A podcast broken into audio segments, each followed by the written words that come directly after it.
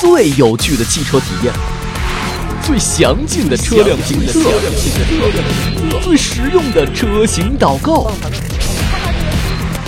汽车电台，用耳朵畅游车的海洋。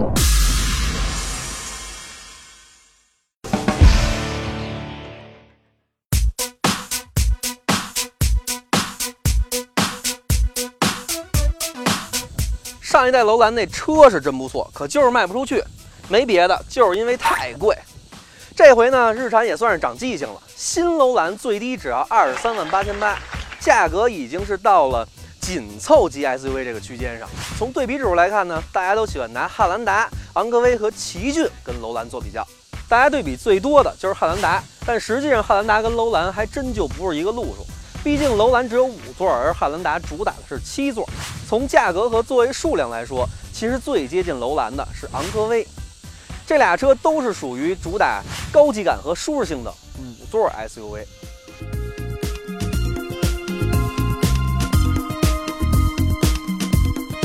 楼兰的内饰不像外观那么有特色，这中控台长得跟奇骏实在是太像了，而且从配色到质感也都看不出什么太多高级感来。不过呢，这车虽然看着不是特别的给劲，可是这坐着那是真舒服。你看这个超级厚的大座椅，我感觉我们老板办公室里那凳子也不过如此了。咱来看看空间，看头啊，一拳，看这扶手箱，巨大个儿，对吧？打开一看，哎呀，只有这么浅呀！这里边应该放的是它的锂电池。咱再看看后排，头也是一拳，腿这得有三拳多，还是挺宽敞的。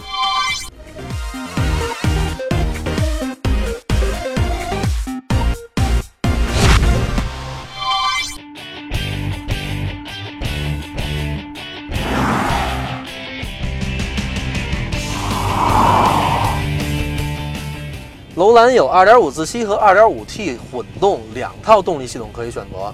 那这两套动力系统的基础呢，都是跟奇骏一样的 QR25 发动机。那么楼兰的这个混动的 2.5T 发动机其实并不是涡轮增压，而是机械增压。这机械增压呀，对动力的提升不会像涡轮那么明显，但是呢，它要比涡轮更平顺。自吸和混动车型配的都是 CVT 变速箱，从这车的动力搭配就能看得出来，它很明显就是要强调这个动力输出的平顺还有细腻。我现在开的是混动的顶配，单看发动机参数，日产的这个2.5升机械增压，也就是跟丰田那 2.0T 差不多，要跟昂科威相比啊，还差了一截儿。尽管在加速的时候。有电机帮忙，但这楼兰的实际加速表现也并不是很好。楼兰的整体调教很明确，就是强调舒适性，所以不光动力要做的尽可能平顺，底盘也是调的很软。跟一般的 SUV 相比啊，开楼兰那就好像是把脚上那双没有气垫的板鞋给脱下来，换上一双 Air Max，那叫一个软和。这种完全偏重舒适性的设计就会带来一个问题：弯道表现不好。这车在过弯的时候侧倾比较大，而且在连续弯道的时候啊，这车身的重心转移老是慢半拍。所以说呢，这就是一款慢慢开巨舒服，但是要开快了，全车人都想吐的车。最便宜的二十三万八千八那款，怎么看怎么觉得超值。毕竟能用一辆紧凑 SUV 的价格买到一辆更大更高级的车。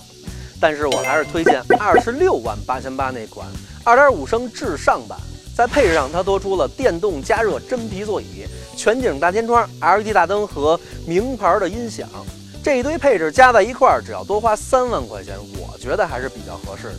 现在楼兰、汉兰达、昂科威这仨车都没有优惠，类似二十六万八千八这个价格可以买到汉兰达的二点零 T 四驱精英版，价格要比楼兰便宜了一万块。而且还多了四驱系统和两个座位，动力更是要比楼兰强得多。相比之下，楼兰也就只有配置比较高这么一个优势了。昂科威能买到二十六万九千九那款，跟楼兰相比，昂科威除了动力完胜以外，配置、空间、舒适性和行驶质感都跟楼兰有一定的差距。所以这俩车要想选的话，想跑得快就买昂科威，想要开着舒服就买楼兰。奇骏现在是优惠一万四，顶配优惠完是二十五万三千八。这俩车的动力是完全一样，但是奇骏要比楼兰轻了将近一百二十公斤，就相当于少拉了俩我这个型号的人。所以奇骏的实际动力表现肯定是要强过楼兰的。配置方面呢，这俩车差不多，但是奇骏还要多一个四驱系统。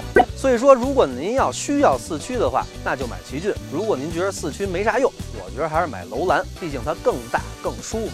保养方面，俩日产都比较便宜，尤其是奇骏透着那么实在。汉兰达不仅保养最贵，而且质保也是最短。也不知道丰田是对自己的质量太自信了呢，还是太不自信了。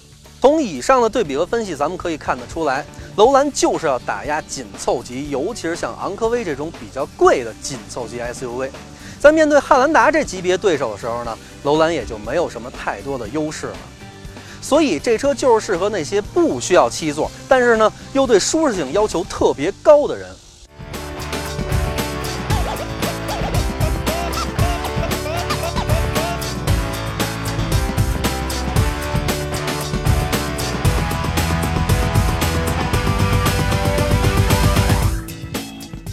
嘿，各位小伙伴们！一车视频社区重金征集行车记录仪精彩视频，每天万元现金等你抢。